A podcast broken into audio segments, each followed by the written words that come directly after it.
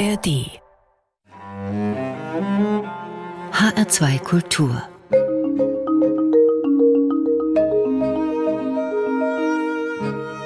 Doppelkopf. Zu Gast ist heute Harry Oberländer, Chef des Hessischen Literaturforums in Frankfurt, organisiert Lesungen und Seminare, gibt eine Literaturzeitschrift heraus, L, der Literaturbote, und fördert im Jungen Literaturforum Hessen-Thüringen junge literarische Talente. Ein junges literarisches Talent war er auch selbst einmal, mit 23 Jahren, 1973 war das. Da bekam er den Leons- und Lena-Preis für Lyrik. Seither sind drei Gedichtbände von ihm erschienen. Er veröffentlicht in Zeitschriften und Zeitungen. Über all das werden wir reden und sicherlich auch noch über seine Zeit im revolutionären Kampf der Frankfurter 68er, der ihn zeitweise zu Opel nach Rüsselsheim und zu Ausschachtungsarbeiten mit einem gewissen Joschka Fischer brachte. Mein Name ist Rosemarie Tuchelt. Herzlich willkommen, Herr Oberländer. Ja, schönen guten Morgen. Herr Oberländer, fangen wir an mit Ihren derzeitigen Berufen und Berufungen. Wenn man Sie mitten in der Nacht wecken würde und Sie fragen würde, als was verstehen Sie sich in erster Linie? Als Literaturförderer oder als Dichter? Was würden Sie antworten? Das ist eine sehr schwierige Frage. Äh, Dichter ist ja eher ein Zustand als eine Tätigkeit. Literaturförderer ist eine berufliche Aufgabe. Und Dichter ist man, wenn man damit mal angefangen hat und damit nicht aufhört, immer. Das passt aber zusammen, also Dichter zu sein, selbst wenn man es ist. Man braucht ja eine gewisse Zeit, um dann auch seine Gedichte verfassen zu können und dann auf der anderen Seite Chef des Literaturforums. Ich glaube, es ist schon eine ganz gute Voraussetzung, wenn man äh, Schriftsteller ist, um Literatur zu fördern. Und das war das Konzept des äh, Literaturforums von Anfang an. Auch als es noch Literaturbüro hieß, war es eine Institution von Schriftstellern für Schriftsteller.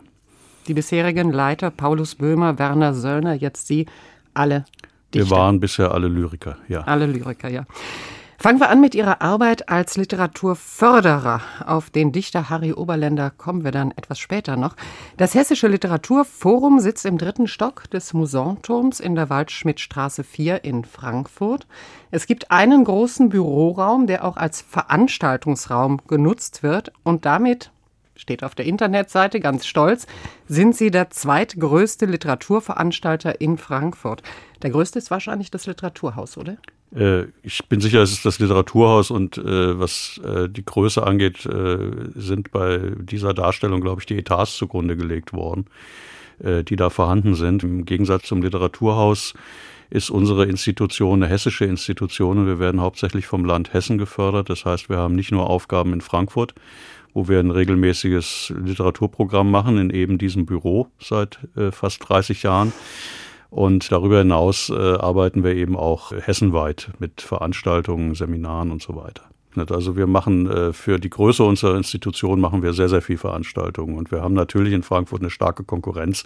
Ist ja nicht nur das äh, Literaturhaus, sondern es gibt da auch die Romanfabrik. Äh, die Stadt Frankfurt selbst macht eine Reihe Frankfurter Premieren in der Villa Metzeler und äh, es gibt in der Fabrik in Sachsenhausen Literaturprogramme. Es gibt äh, in allen Stadtteilen Literaturprogramme. Die Stadtbücherei macht sehr viel. Das heißt, wir haben schon ein äh, blühendes äh, literarisches Veranstaltungswesen in Frankfurt. Und das ist auch gut so. Und Konkurrenz ist in Anführungszeichen äh, zu verstehen. Also wir befruchten uns ja und befeuern uns ja gegenseitig in dem, was wir tun. Also Konkurrenz belebt das Geschäft. Sie machen ja nun die Programme, sind dafür auch hauptverantwortlich. Nach welchen Kriterien gehen Sie denn vor? Ja, das Programm setzt sich zusammen aus Veranstaltungen mit äh, prominenten Autoren zum Beispiel, die Neuerscheinungen haben, auch mit internationalen Autoren. Das kommt immer darauf an, was da so im Angebot ist und was man da so reinkriegt. Äh, es kommt uns aber darauf an, dass wir nicht nur den Buchmarkt bedienen. Das heißt, dass wir also zu jeder äh, Zeit äh, die jeweiligen Neuerscheinungen des Herbstes oder des Frühjahrs abarbeiten, sondern dass wir auch eine bestimmte Kontinuität hineinbekommen mit den Autoren, mit denen wir schon lange zusammenarbeiten, dass wir diese Autoren auch weiter fördern, wenn sie mal in eine Phase kommen, wo die Popularität oder der Erfolg ein bisschen nachlässt, dass wir die jungen Autoren des jungen Literaturforums Hessen-Thüringen fördern und mit ins Programm nehmen dass wir Lyrikveranstaltungen machen, was schwierige Veranstaltungen sind, was den Besuch angeht. Das heißt also, eine Literatur zu vertreten, die sich nicht so sehr am Markterfolg orientiert, sondern die an Inhalten gemessen wird. Nicht so sehr am Markterfolg. Sie sagten eben schon, das Literaturforum, früher hieß es Büro, existiert seit 30 Jahren. Können Sie da Unterschiede in der Art feststellen, wie der Literaturbetrieb funktioniert? Wird sich heute mehr am Markt orientiert? Naja, der Literaturbetrieb ist ja sehr gewachsen. Und äh, was das Veranstaltungswesen angeht, gibt es ja unheimlich viele Angebote mittlerweile und die Verlage äh, bieten sehr viel an und es ist einfach ein, ein sehr viel äh, größerer Betrieb geworden. Damals, als wir angefangen haben, war das doch alles vergleichsweise noch ruhig.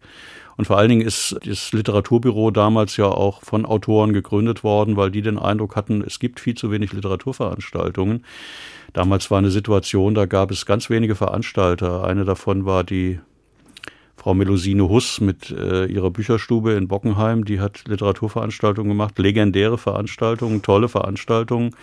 Und daneben gab es noch andere Buchhandlungen, die was gemacht haben, aber es gab relativ wenig. Und diese Autoren haben das äh, Literaturbüro gegründet, um einen Veranstaltungsort zu haben. Mittlerweile, Sie sagten es, gibt es sehr viele Veranstaltungsorte, auch und gerade in Frankfurt.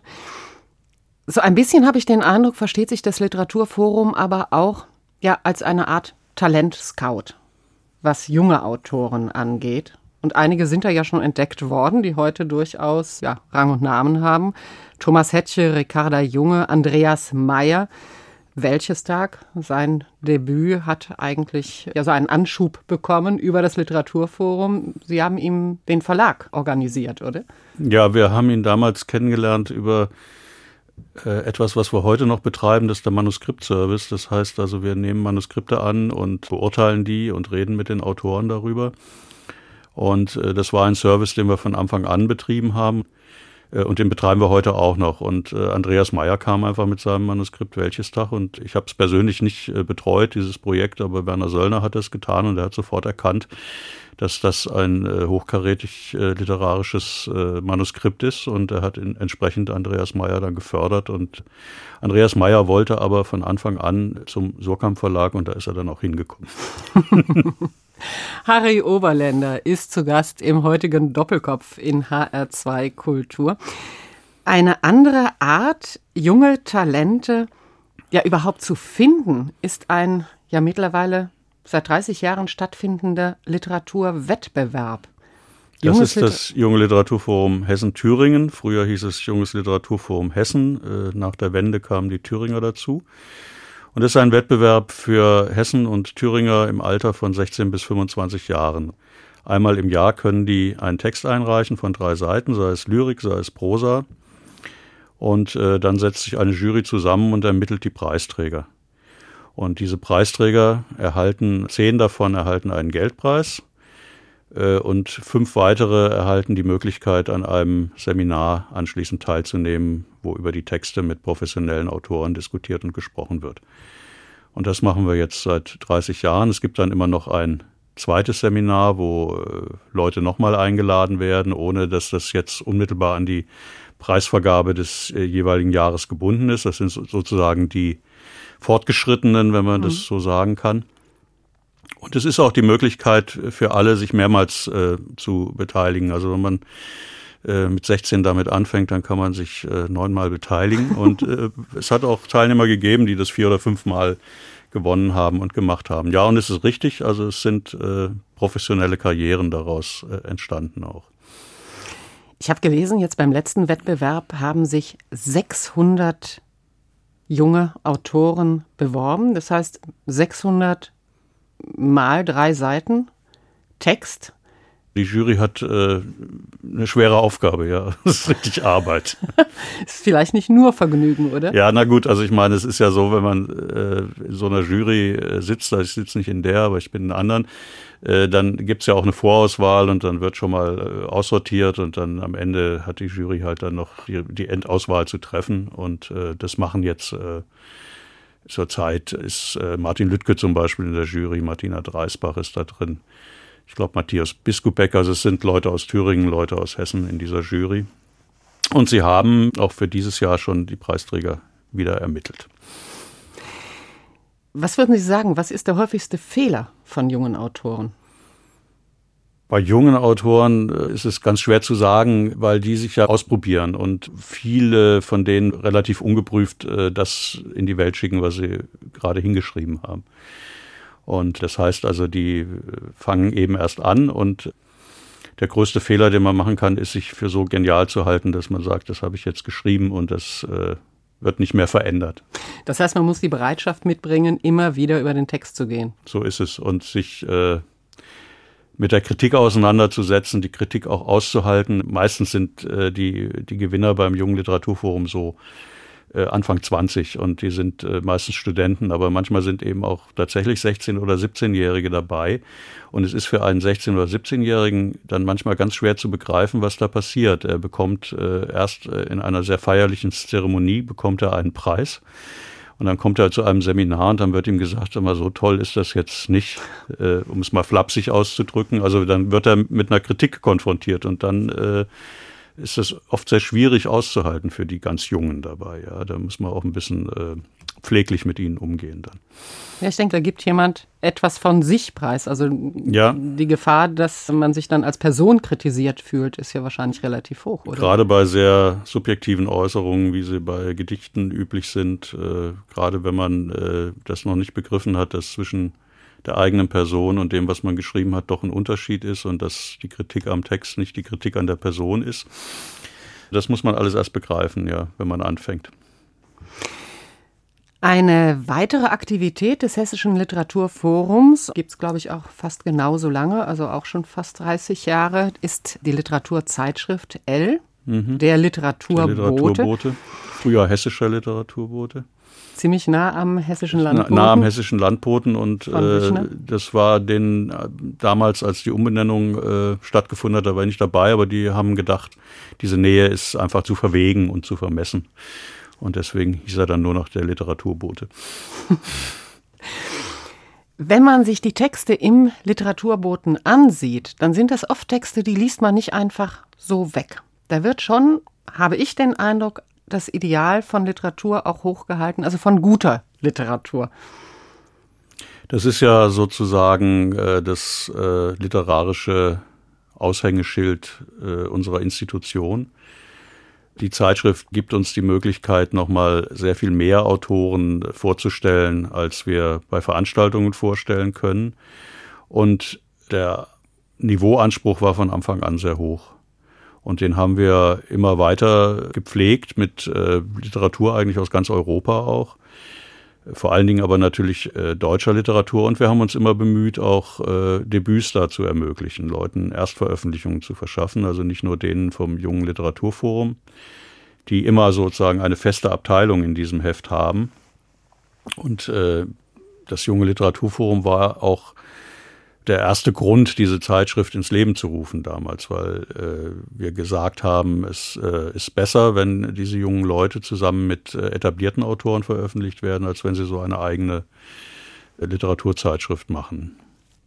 Einfach weil man dann auch mehr Publikum findet, wahrscheinlich über die großen Namen, oder? Ja, naja, es ist mit den Zeitschriften ja ungeheuer schwierig. Also sie führen so eine Nischenexistenz. Sie, sie haben ja so, es ist eine lange Tradition literarischer Zeitschriften die äh, im vorigen Jahrhundert, in, in 20er Jahren vor allen Dingen sehr, sehr stark da war und äh, auch noch in 50er, 60er Jahren. Und danach ist das durch die mediale Entwicklung natürlich zurückgegangen. Und das heißt also, Literaturzeitschriften sind kleine Zeitschriften mit kleinen Auflagen für ein Minderheitenpublikum, aber als solche nicht zu verachten, glaube ich. Harry Oberländer ist zu Gast im Doppelkopf von HR2 Kultur und wir kommen schon zur ersten Musik. Ja, ich habe mir äh, von der CD Apparition äh, ausgesucht Lieder von Henry Purcell und die werden gesungen von Christine Schäfer. Und der andere Musiker ist Erik Schneider.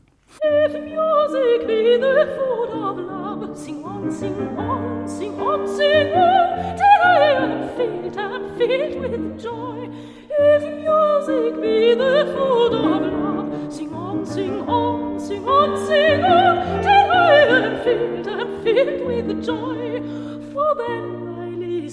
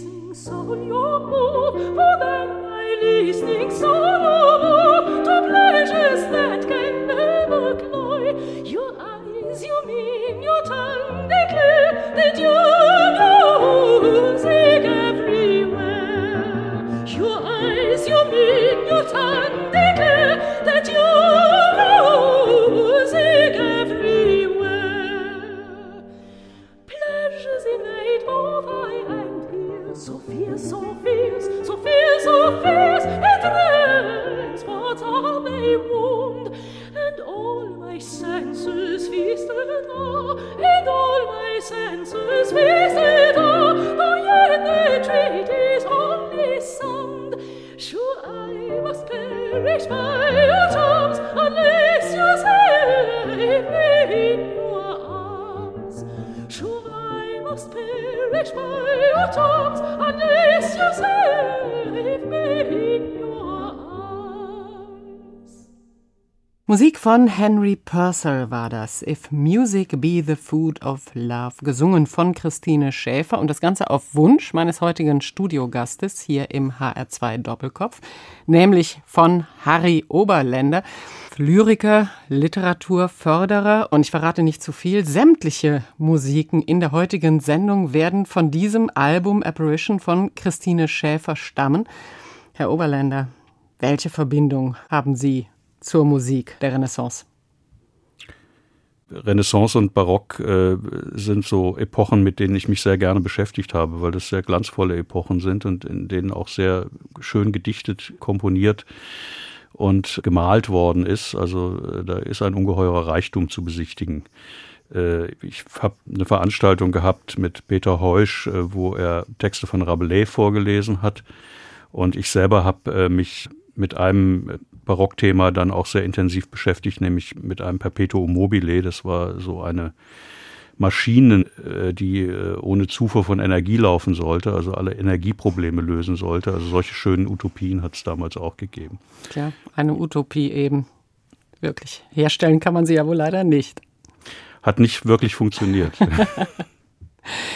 ja, wenn Sie gerade sprechen über die Zeit des Barock der Renaissance, Besonders entscheidend in puncto Demokratie waren diese Zeiten allerdings nicht. Und die Demokratie und ihre ja, Verwirklichung im heutigen Deutschland spielt in ihrem Lebenslauf schon eine besondere Rolle. Also wenn wir jetzt dieses Liebesgedicht von Purcell, also dieses vertonte Liebesgedicht von Purcell noch im Ohr haben, sollten wir uns jetzt noch mal einen Originalton Oberländer anhören, ein Gedicht aus dem Jahre 1988, das sich aber mit der Zeit 20 Jahre davor befasst.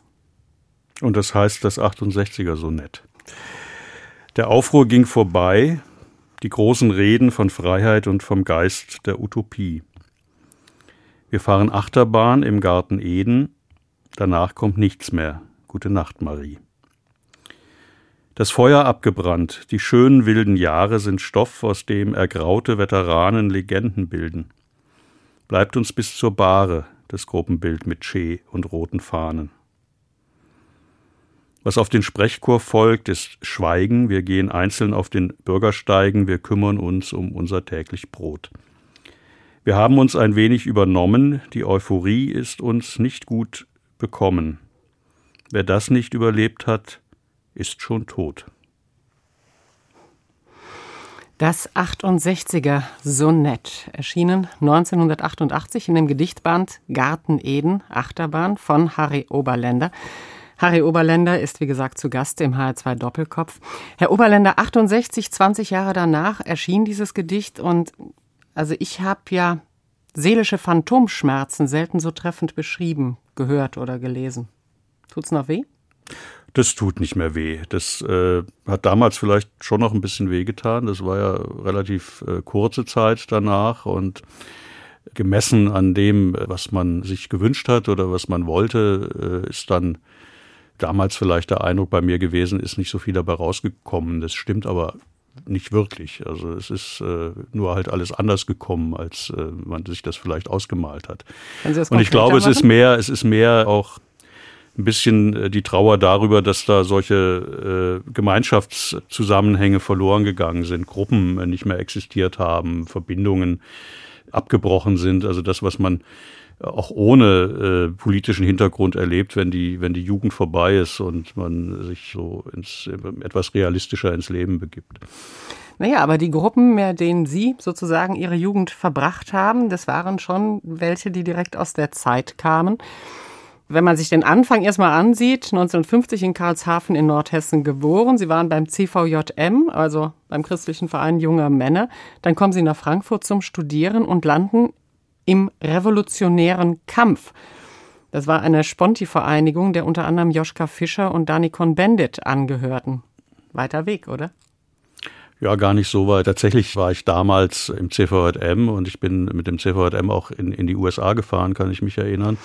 Und damals hat der Vietnamkrieg schon eine ganz große Rolle gespielt in der Wahrnehmung, in der Diskussion und auch äh, das, das Erschrecken über diesen Krieg und über die äh, Massaker, die da stattgefunden haben und äh, die Bereitschaft dagegen zu protestieren und so eine christliche Grundhaltung. Also das war kein großer Schritt, das war eigentlich vereinbar und äh, eigentlich eine klare Position. Und der Grund, warum äh, ich zu den Spontis gekommen bin, war der, ich wollte in Frankfurt studieren, weil ich wollte äh, bei Adorno studieren. Von Adorno hatte ich gehört, da gab es äh, Seminare in Nordhessen äh, auf dem Dörnberg, das war damals eine Bildungseinrichtung und da kamen Studenten aus Frankfurt und die kamen aus dem Umkreis des Instituts für Sozialforschung. Und das war erstmal der Schritt.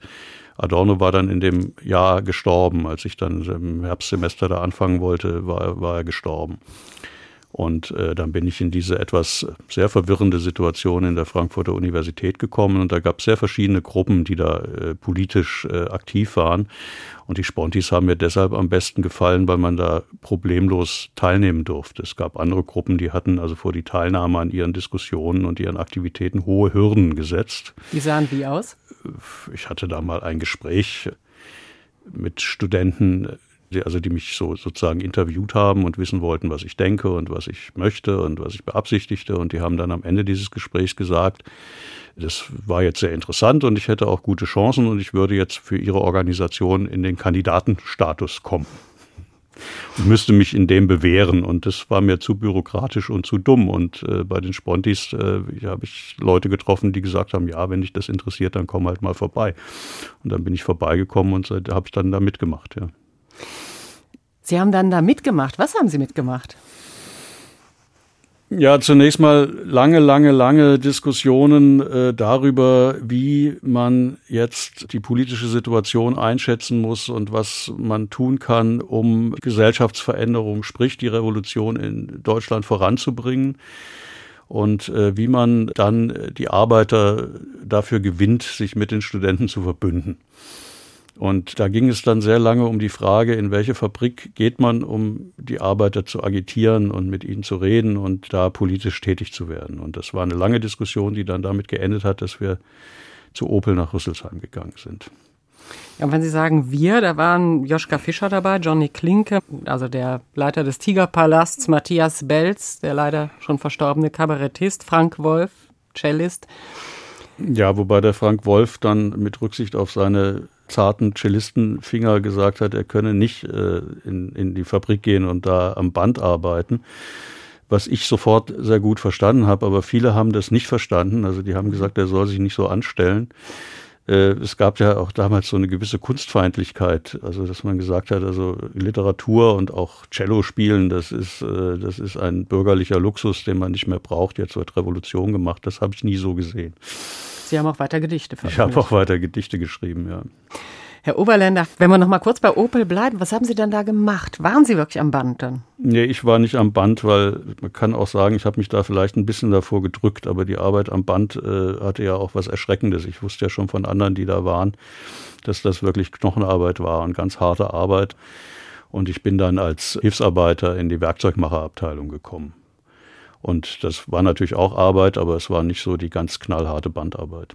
Und das hat man dann acht Stunden gemacht und das soll ja nicht alles gewesen sein. Sie wollten ja die Arbeiter agitieren. Wie haben Sie das versucht? Zunächst mal, ich war ja Soziologiestudent und es war auch ein sozialforscherisches Untersuchungsprojekt, kann man sagen. Also wir haben das schon sehr sorgfältig äh, vorbereitet, äh, haben äh, einen Methodenteil einer äh, industriesoziologischen Studie benutzt und äh, verschiedene andere Quellen und haben sehr genaue äh, Fragebögen ausgearbeitet und sind dann, wenn wir also die acht Stunden bei der Arbeit hinter uns hatten, äh, sind wir zurück nach Frankfurt gefahren und dann waren immer zwei Interviewer da, die uns äh, noch äh, eine Stunde lang befragt haben, was wir denn an dem Tag erlebt haben und wie die Leute so ticken und alles, was man sozusagen über diesen Betrieb da in Erfahrung bringen kann. Das heißt, es war eine richtige Forschungsarbeit. Und dann wurde auf äh, bestimmte Dinge, die man äh, da im Betrieb an Missständen zum Beispiel vorgefunden hat, konnte man dann in Flugblättern eingehen und konnte Forderungen aufstellen. Das war so die Art, wie da gearbeitet worden Welche ist. Forderungen waren das?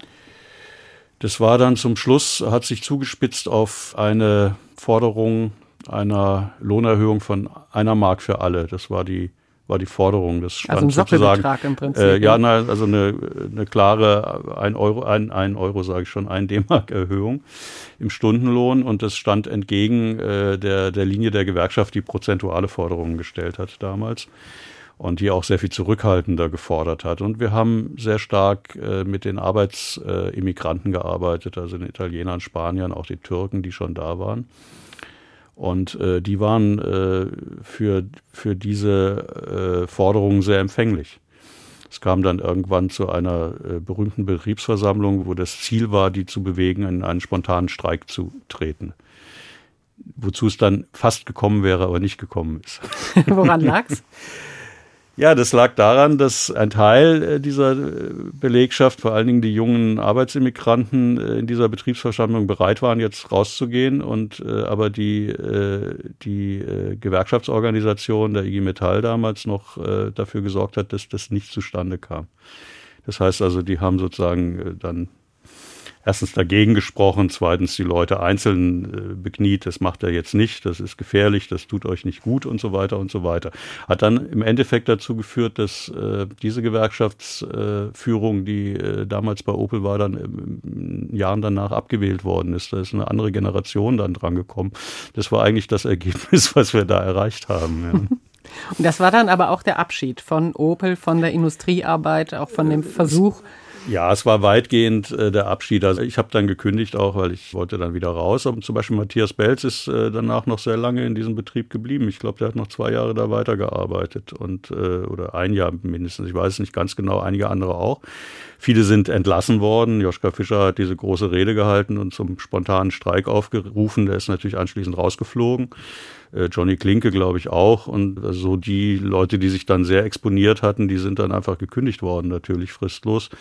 Und andere haben, wie ich, dann äh, freiwillig gekündigt. Und in Frankfurt war das dann, das war nicht mehr so das Thema, diese Betriebsarbeit. Das war dann auch so eine Modegeschichte, kann man sagen. Es wechselte dann sehr schnell. Und dann kam in Frankfurt der Häuserkampf und da haben sich viele dann in diesen in diese Hausbesetzung im, äh, im Westend betätigt. Haben Sie sich auch daran beteiligt? Also nicht direkt, ich war in keiner, in keinem besetzten Haus oder in keiner besetzten Wohnung, aber diese Demonstrationen, die es damals gab, also beim Abriss in der Schumannstraße, so, das habe ich schon alles äh, mit, mitgemacht und miterlebt, ja. Harry Oberländer ist im HR2 Doppelkopf Lyriker, Literaturförderer und politischer Aktivist durchaus in der Nachfolge der 68er. Ich habe ganz am Anfang der Sendung darauf hingewiesen, dass Sie mit Joschka Fischer beispielsweise einen Keller ausgeschachtet haben. Ich denke, das müssen wir noch auflösen. Was stand dahinter? Ja, das war der Keller in der Karl-Marx-Buchhandlung in der Jordanstraße. Und ich habe äh, in meiner Studentenzeit äh, in dieser Buchhandlung gearbeitet. Wir waren so ein Team des linken Buchhandels und haben diese Buchhandlung betrieben. Und dann zu einem späteren Zeitpunkt als Joschka Fischer äh, noch Taxi gefahren ist, äh, kam er dann auf den Gedanken, er wollte Antiquar werden, Buchhändler werden. Und dazu musste diese Buchhandlung erweitert äh, werden. Und ich habe äh, davon erfahren, dass er das macht und er brauchte noch jemanden, der ihm hilft bei diesen Arbeiten. Und dann habe ich mich von ihm anstellen lassen als äh, Mitarbeiter. Er hat Sie dann aber auch gefeuert, ne? Nee, das kann man so nicht sagen. Wir haben uns dann äh, irgendwann äh, wieder getrennt, äh, weil die Wege einfach auch auseinandergingen. Also Joschka fing dann an, seine Politik bei den Grünen zu machen hier in Frankfurt. Und ich hatte damals noch so einen Brotjob als Logenschließer beim Theater, was mir sehr gut gefallen hat. Da konnte ich abends immer im Theater sitzen und auch die Vorstellungen mir anschauen und war mit dem Vorgängen im Schauspiel Frankfurt sehr vertraut. Und wurde außerdem Vater und bekam zwei Jungs, Zwillinge. Und das hat für mich damals ausgeschlossen, politisch weiter aktiv zu sein oder sehr aktiv. Das war dann eine Zeitfrage und Organisationsfrage, kurz und gut. Also Joschka hatte so den Eindruck, dass mein Engagement weder für die Grünen noch für das Antiquariat sehr hoch war zu der Zeit und das konnte ich auch nur bestätigen und dann haben wir uns einfach da einvernehmlich getrennt. Bevor wir jetzt gleich über Ihre Gedichte noch einmal sprechen, Ihre Entwicklung als Lyriker, hören wir doch noch mal ein vertontes Gedicht, die nächste Musik, die Sie sich ausgesucht haben. Ja, das ist noch einmal äh, von Henry Purcell, gesungen von Christine Schäfer mit Erik Schneider am Klavier und das heißt Epithalamium. Und ein Epithalamium ist ein Hochzeitslied, um es kurz zu qualifizieren.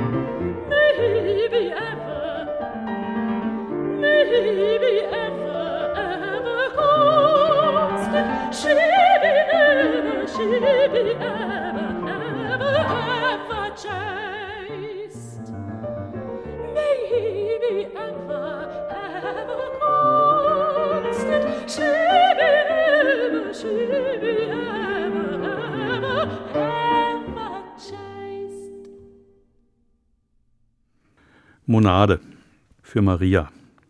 Als ob Sprache der Schlüssel sein könnte, mit dem du, Nomade im Raum des Atmens, den Himmel dir aufschließest, jenseits der Erde und der immerwährenden Hölle. Der Himmel empört sich blau. Hölle braucht jenseits nicht. Jeder Partikel Materie hat eine Innenseite. Monade ist fensterlos. Vor Augen die Amaryllis in Blüten. Rote Vulven, sie locken mit glatter Haut, mit gierigen Zungen. Im April ist es Sommer geworden. Es kriecht kein Toter mehr aus dem Grab, Elliot. Heiß ist es und trocken. Die Atmosphäre erwärmt sich. Ein Gedicht von Harry Oberländer. Harry Oberländer ist zu Gast im Doppelkopf in HR2 Kultur. Herr Oberländer, hat man ja selten, dass man den Lyriker sozusagen direkt da hat, um dann auch zu fragen, welche Stimmung, was war der Impetus, dieses Gedicht zu schreiben? Ich denke, es ist zum einen ein Gedicht, das in einer sehr glücklichen Phase meines Lebens erstanden ist. Es ist ein Liebesgedicht für meine Frau. Es hat sehr verschiedene Elemente. Also zum einen ist diese wunderschöne rote Blüte, die da im Fenster in der Sonne stand. Und dann war es tatsächlich ein April damals, der sehr, sehr heiß war, sehr, sehr warm war, also schon sommerliche Temperaturen hatte. Und das hat mich erinnert, äh, es gibt da ein berühmtes äh, Aprilgedicht von T.S. Eliot, wo er den April als einen sehr grausamen Monat beschreibt, bei dem die Toten aus den Gräbern steigen. Und dieser April hatte von dieser Stimmung, die da bei Eliot herrscht, so gar nichts. Und deswegen ist es sozusagen im Kontrast dagegen geschrieben. Und äh, ja, es behandelt die Frage der Subjektivität würde ich mal sagen. Also wie definiert man sich selbst in dieser Welt mit seinen Möglichkeiten? Geht es Ihnen bei Ihren Gedichten eher darum, Stimmung zu vermitteln als Tatbestände? Also es geht schon auch um Stimmungen oder es geht immer auch um Gefühle. Ich glaube, das Wichtigste bei Gedichten äh, sind die Gefühle, aus denen heraus sie geschrieben werden. Und es sind dann Gefühle, die sich ihrer selbst bewusst werden müssen. Das gilt auch, äh, weil wir vorhin von diesen politischen Texten geschrieben haben, die damals so äh, in der Zeit lagen. Und auch die haben sehr viel mit äh, Gefühlen zu tun. Das heißt also mit äh, Empörung über Unrecht, mit äh, dem, dem Wunsch, dass die Welt besser werden sollte, anders werden sollte. Das sind ja auch Gefühle, die da eine ganz starke Rolle spielen und zum Ausdruck kommen wo sie nicht gefühlt sind, wo es eigentlich nur Kommentare sind, sind es dann äh, keine guten Gedichte mehr, finde ich. Und äh, natürlich macht man dann als Lyriker im Laufe des Lebens auch eine Entwicklung durch und dann wird einem das auch ein bisschen klarer, was man da eigentlich tut. Und deswegen glaube ich, äh, geht es schon darum, diese Spiegelung hinzubekommen, die die Welt im eigenen Wahrnehmungs- und Gefühlsleben erfährt. Das ist eigentlich so der Kern der Gedichte. Äh, ein weiterer Punkt, der sehr wichtig ist, äh, es gibt ja äh, die unterschiedlichsten Arten von Gedichten. Es gibt experimentelle Texte, die am Wortmaterial arbeiten, so wie Ernst Jandl mit dem berühmten Ottos Mops das getan hat mhm. und mit anderen Gedichten. Das ist so eine Linie. Es gibt Gebrauchsgedichte wunderbarer Art, also wie sie einst Kästner und Tucholsky geschrieben haben, satirische Texte, wie Robert Kernert sie geschrieben hat oder Thomas Xeller schreibt und so weiter. Es hat alles so, sozusagen seine Berechtigung und dann gibt es eben auch Gedichte, die ein sehr, eine sehr philosophische Grundierung haben, würde ich mal sagen. Also es ist auch eine Tradition, die so von, von Rilke herkommt. Äh, wer, wenn ich schrie, hörte mich denn aus der Engel Ordnungen? Mhm. Und äh, sozusagen dieses elementare Herangehen als Grundlage, äh, das äh, finde ich auch sehr wichtig. Und das ist eigentlich das, was mich persönlich für meine Gedichte auch am meisten an der Lyrik interessiert. Es ist dieses äh, einsame Gespräch in der Nacht, wo man äh, einen unklaren Adressaten hat, zu dem man spricht. Herr Oberländer, wenn wir beim Lyriker Oberländer bleiben, dann sieht man da ja schon ja eine ziemlich eindeutige Entwicklung. Wir hatten eben, Sie hatten es auch angesprochen, eben ein sehr politisches Gedicht von Ihnen.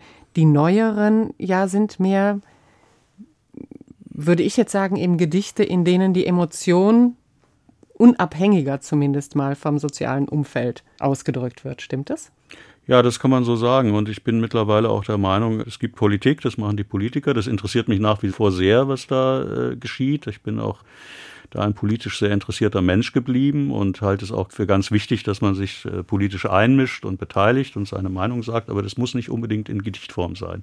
So, das ist der eine Punkt. Und äh, das, was äh, Lyriker aussagen können, spielt sich eben auf einem, auf einem anderen Schauplatz ab. Das ist sehr viel mehr. Und der Genuss an guten Gedichten ist eben doch, dass man in der Sprache der Lyrik ausdrücken kann, was man sonst so nicht ausdrücken kann. Und das ist sozusagen ein Erkenntnisgewinn auch bedeutet, was die Lyrik ausdrücken kann.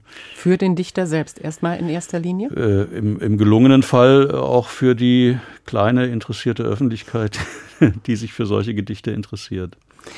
Herr Oberländer, Sie haben nun, das habe ich gelesen, sehr früh angefangen, Gedichte zu schreiben, schon in der Schule. Und ich habe richtig gestockt. Sie haben in der Schule dann auch schon Gedichte freiwillig vorgetragen.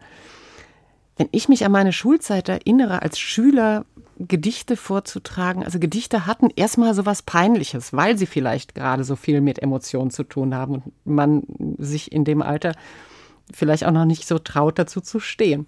Ja, das ist auch ein sehr schwieriger Schritt, wenn man das äh, tut. Und äh, das war, ich kann mich da noch relativ gut dran erinnern. Es war eben so, man, ich habe dann Gedichte geschrieben und dann sitzt man da mit dem Gedicht allein, das war auch kein befriedigender Zustand. Ist jetzt nicht so, dass ich zu meinen Klassenkameraden gegangen bin und gesagt habe, hallo, ich lese euch jetzt Gedichte vor, sondern ich bin zu meinem Deutschlehrer gegangen. Und der hat die gelesen und er hat gesagt, ja, die sind äh, soweit so gut, die kannst du gerne mal vorlesen. Und das musste ich, das kostete dann auch Überwindung, aber das habe ich dann getan und das tat dann gar nicht so weh. Und, äh, Wie haben die Klassenkameraden so die, reagiert? Äh, weiß ich gar nicht mehr. Also manche fanden es vielleicht eher komisch oder seltsam, aber eigentlich, ich habe, also in meiner Erinnerung fanden die das in Ordnung. Also die haben da nicht sich dagegen gewehrt oder nicht so allzu sehr drüber gelacht. Also das war schon okay. 50 Jahre später, Sie schreiben immer noch Gedichte. Was ist das, was es Ihnen persönlich bringt? Sie haben schon gesagt, also man kann sich ein Stück weit über die Welt oder über seine eigene Befindlichkeit auch klarer werden. Hm. Ist es das, was dann ja einen so lange bei der Stange hält auch? Ja, es ist das, was nicht nur fürs lyrische Schreiben gilt, sondern auch fürs Schreiben von Prosa oder fürs literarische Schreiben. Es, ist ein, es ist, bringt eine sehr große Befriedigung, wenn einem etwas gelungen ist. Es macht einen es macht einen sehr froh, wenn man, äh, sagen wir, aus der Erinnerung oder aus der Wahrnehmung heraus etwas gestalten kann, was sozusagen dann auch wieder das eigene Erleben überschreitet. Also es ist ja immer dann eine Form der Verallgemeinerung. Man sagt ja, man verallgemeinert eine Erfahrung, man macht sie kompatibel für die Wahrnehmung anderer und das ist ein kreativer Prozess, der dann äh, zu einem Ergebnis führt. Man hat äh, eine Schöpfung vollbracht. Ist sehr, sehr schön. Wenn Sie sagen, äh, eine Erfahrung, man verallgemeinert sie, man macht sie kompatibel auch für andere. Manchmal habe ich allerdings den Eindruck, dass gerade bei zeitgenössischer Lyrik das einem nicht immer ganz einfach gemacht wird. Also Gedichte zu verstehen. Da wird sehr viel vorausgesetzt. Es gibt so etwas wie einen Bruch. Also in früheren Zeiten war ja Lyrik sehr viel populärer und sie ist auch in einer Art und Weise äh, geschrieben worden, die sie populär gemacht hat. Äh, mittlerweile gibt es natürlich avantgardistische Entwicklungen, die nicht mehr für jeden oder nur für sehr wenige Leute nachvollziehbar sind, aber das sind dann eben äh, doch auch so Wortakrobaten und Wortspezialisten, die haben dann eben ihr Spezialpublikum. Es gibt schon Leute, denen das auch Vergnügen macht. Es ist genauso wie das Vergnügen, sagen wir mal, mit neuer Musik. Das ist auch nicht für jeden. Äh, da muss man sein Ohr schulen und es gibt dann immer auch äh, künstlerische Produktionen, die eben nur für ein Minderheitenpublikum sind. Das an sich ist nicht tragisch. Es ist nur so dieses Auseinanderfallen äh, sozusagen der Populärkultur, wo Schlagertexte eine Rolle spielen. Es gibt aber sehr gute, äh, ich will jetzt nicht unbedingt sagen Schlagertexte, aber es gibt so in der Popmusik und in der Rockmusik gibt es hervorragende lyrische Texte, die sind sehr populär, die werden halt, wie das eigentlich in der Klassik auch war, eben gesungen. Ein Beispiel? Naja, sagen wir mal äh, Bab oder äh, also wenn ich Engländer gucke, Bob, ne? Bob Dylan oder äh, Grönemeyer oder was weiß ich. Also da gibt es wunderbare, gute Texte, die äh, jetzt nicht so abgehoben sind und auch keine Sprachexperimente machen, sondern die verständliche Texte sind und die gut ankommen. Also ich sehe da eigentlich kein wirkliches Problem. Außer dass äh, also diese verschiedenen Lyrikrichtungen zusammenkommen könnten oder sich also sozusagen gegenseitig mehr respektieren könnten. Ja, die einen ziehen ein Massenpublikum an, bei den anderen ist es schwieriger.